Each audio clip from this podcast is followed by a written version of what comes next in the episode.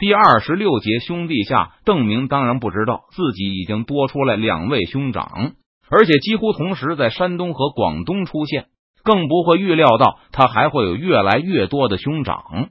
此时，从缅甸撤回来的远征军正在建昌休整。去年秋天，跟随邓明从成都出发的川军共计八千人，时隔将近一年，他们再一次打着邓明的旗号来到了冯双礼的地盘上。而此时，川军只剩下六千多人了，前后有五百多名将士在缅甸阵亡，还有一千多人因为疾病、意外、重伤不治等原因客死异国。这些死者的的尸骨都被邓明装在棺木里，不辞辛苦的运回了国内。虽然邓明本人不相信什么鬼神之说，但川军不愿意见到本来还活生生的同伴成为异乡之鬼。而邓明也不愿意把他们的尸体留在国外，怕他们的墓地得不到良好的照顾。在返回国内的途中，邓明并不介意把这些棺木放置在他的营帐外。一开始，明军对此还有些忌讳，士兵对可能出现的鬼魂骚扰也有些畏惧。但邓明对大家说道：“这些将士生前都是我们的朋友，他们死而有灵，又怎么会对我们不利？肯定会保佑我军。民间有很多辟邪的法门。”军中也是一样，比如把宝剑挂在营帐的门口，据说鬼魂看到杀过人的凶器，就会退避三舍。比在门口挂上门神的画像或是红布条还管用。但这些办法，邓明一概不用，更表示他很希望能够与部下的英灵重逢。邓明认为，所有惧怕鬼魂的说法都是对阵亡者的侮辱。在邓明的影响下，川军中的人也开始改变看法。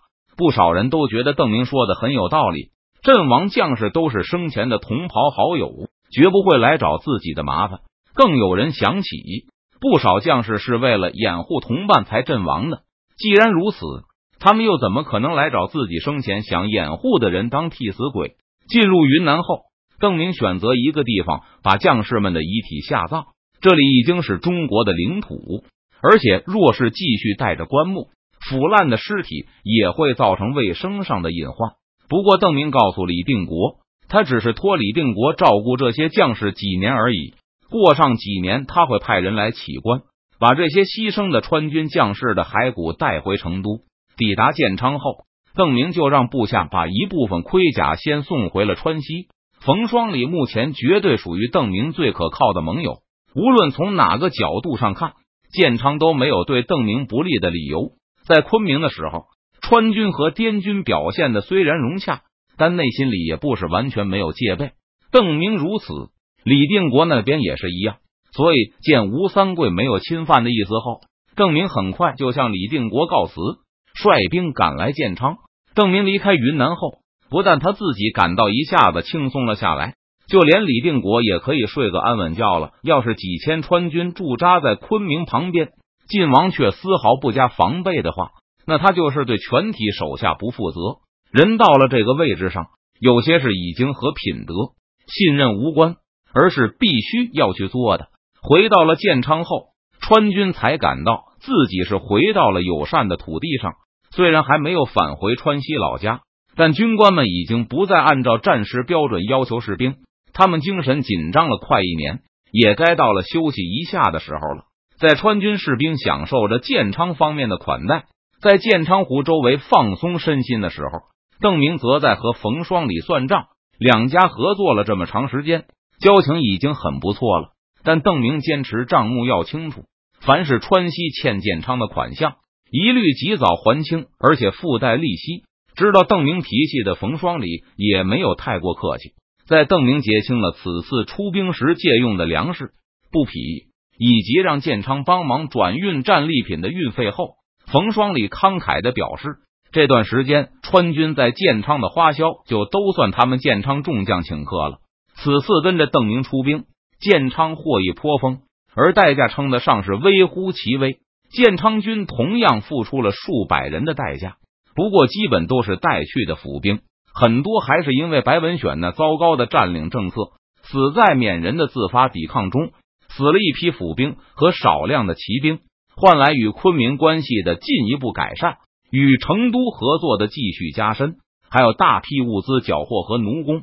冯双礼觉得这桩买卖实在是太合算了。狄三喜没有把那些建昌士兵的尸体带回来，而是在缅甸就地掩埋。在和邓明的会面中，冯双礼隐约透露出想派建昌兵去四川助战的意思。对此，邓明当然表示欢迎。建昌的派系之多，虽然没法和成都比，但也相当复杂。同样是一个为了对抗昆明的威胁而建立起来的同盟。邓明看到各营主将都在自己的防区里待着，经营着自己的领地和军屯，只在有事时才到建昌这里来见冯双礼一面。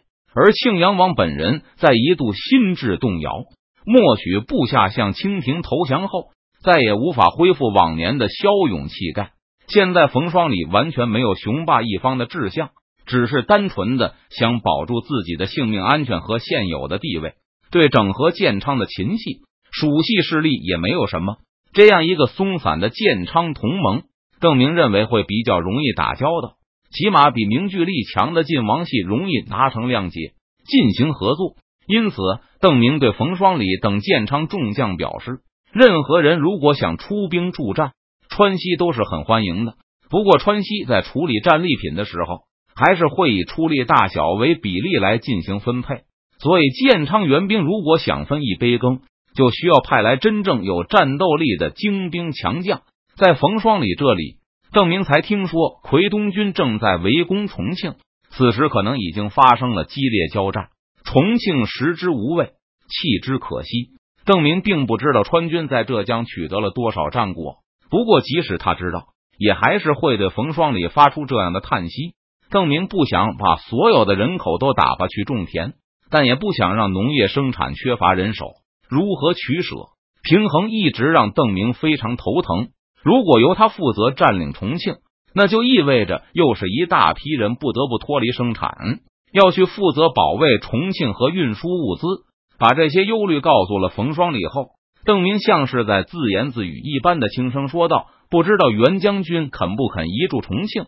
不过，若是由他镇守的话，我恐怕又要破费一大笔钱来补贴他。不然，袁将军如何肯干？”听到这里，冯双礼心念一动。他虽然不太明白邓明为何对占据土地如此不看重，不过重庆可是个重镇。当年刘文秀多次和冯双礼谈到此地，指出这是攻打保宁。乃至进兵汉中和西安的必取之处，而且也是掩护四川安全的要点。如果重庆是我的领地，那将来汉中、西安不也是我的吗？这个念头在冯双礼的脑海中一闪而过，但也就是一瞬间罢了。刚刚冒出来的这一点雄心壮志，在下一刻就消失的无影无踪。当初天子弃国，狄三喜等人力主投降的时候。冯双礼曾经进行过激烈的心理斗争，但经过了那一步后，现在他就把平安悠闲的生活看得比什么都重。若是到了重庆，那就得和成都、奎东成天的勾心斗角，还要防范保宁来袭。如果打算北伐，更要积极操练士卒，收集保宁、汉中的情报。哎，我已经劳累了一辈子了，好不容易能在这里享一点清福。为什么还要自己折腾自己？冯双礼自从跟了张献忠，就一直过着东跑西颠的风险日子，哪像现在，只要帮助成都转运一些物资到昆明，就能拿到各种奢侈品的补偿。偶尔派人去帮邓明打打仗，还会有金银入袋。冯双礼觉得这种日子挺不错。想到这里，冯双礼就按下了前往重庆的想法。以前，冯双礼只需要防备昆明就行了。现在关系改善，连昆明都不需要提防了。建昌北有成都，南有昆明，既然无法扩张地盘，那就连这份心思也可以省下来了。同样是从冯双礼的口中，邓明得知四川的参议院和帝国议会已经开始运转，甚至还能在自己外出的时候组织起一场东征。军队在建昌休息的同时。邓明就派人去成都询问东征的战况和重庆的局势，而这时缅甸的留守人员也不断把报告发回来。邓明在缅甸留下了上百个川军士兵，他们会每隔一段时间就把缅北的大概情况发回国一份，若是有紧急情况，还会发回急件。不过邓明也很清楚，这种报告也就是换一个心安而已。从缅甸送一份情报回来，要跋山涉水，隔着这么远，根本无法遥控指挥。若是真发生了什么紧急情况，邓明也只能看着，而无法及时插手。有没有什么更好的通讯方法？邓明琢磨了半天，却实在想不出该如何发明电报。最后只好把这个念头抛到一边。缅北的局面还算平稳，留守人员报告，暹罗好像发起了对缅甸的进攻，还有暹罗的使者潜入缅北，想和明军取得联系，共同讨伐莽白。在莽鲁庞高能够控制缅甸南部以前，消灭莽白并不符合帝国的利益。近朱者赤，赵天霸在邓明身边待了这么久。世界观大大向保国公看齐，即使莽鲁庞高能够控制缅南，让他们统一缅甸，也未必就是好事。至于暹罗，现在他们和我们的关系尚可，但我们若是为了这个就帮暹罗统一缅甸，那肯定是吃力不讨好。不错，不错，邓明啧啧赞赏道：“现在赵兄独领义军去江南，应该不是什么难事了。最让人担心的是，将来庞高会不会说出真话来？”对邓明的称赞，赵天霸照单全收。他指出了一个隐患，那就是冒名顶替这件事，总让庞高心神不定，常常为此和邓明的留守人员嘀嘀咕咕。那又怎么样？为什么莽鲁是莽达之子？因为我们需要他师，御林军和杨阁老需要他师，缅甸的僧人也需要他师。等到将来莽白被废黜后，那些转投莽鲁的人需要他继续当莽达之子。莽达的一族为了获得优待，也会说他是，甚至莽白本人有朝一日都可能会一口咬定莽鲁就是莽达之子。当然是莽白不顺利的时候，毕竟一个没有仇的假货，总比真有杀父之仇的亲侄子强。